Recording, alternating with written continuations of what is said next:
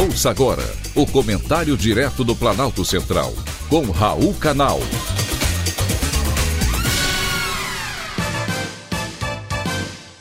Queridos ouvintes e atentos escutantes, assunto de hoje: Bolsonaro na Rússia.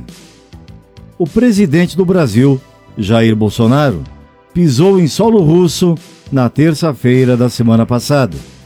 Manteve a agenda de visita oficial, muito embora tenha sido aconselhado a adiar a viagem nesse momento em que a Rússia ameaça invadir a Ucrânia. Bolsonaro fez o que sempre faz. Não ouviu assessores e insistiu no encontro com o presidente Vladimir Putin. Cumpriu a agenda dele e não a de Washington.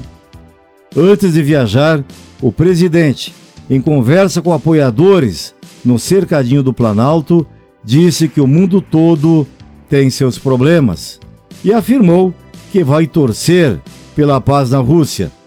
Porém, que a viagem era importante porque o Brasil mantém negócios comerciais com a Rússia.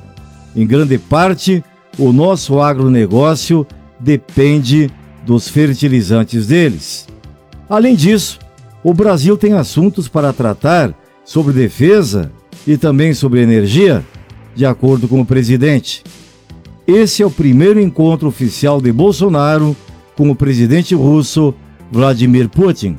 A reunião ocorreu em meio a uma grande tensão entre Rússia e Ucrânia. Antes de embarcar, o presidente Bolsonaro disse que quer a paz, mas é preciso entender que todo mundo é ser humano e disse que iria torcer para que dê certo a paz entre Rússia e Ucrânia. E não é que deu certo? Antes de pisar em solo russo, o Ministério da Defesa daquele país anunciou a retirada de parte de suas tropas da fronteira com a Ucrânia. Os soldados que realizavam exercícios em distritos militares na fronteira com o país vizinho retornaram às suas bases.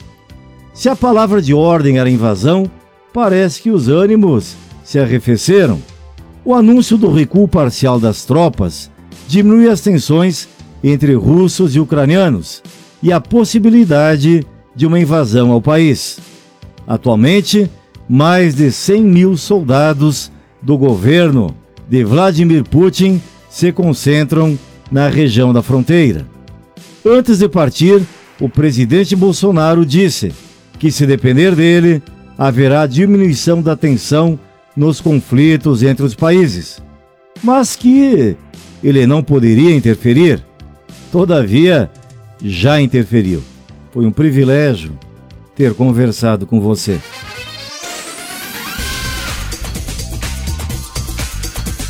Acabamos de apresentar o Comentário Direto do Planalto Central, com Raul Canal.